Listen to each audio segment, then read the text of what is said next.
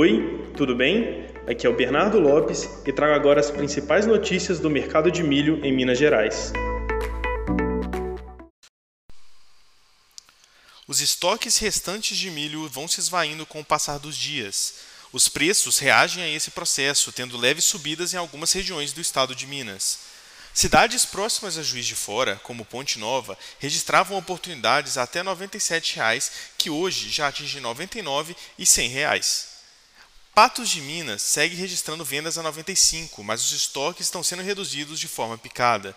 Unaí, Paracatu, Buritis estão com oportunidades girando em torno de R$ 87 e 89 reais.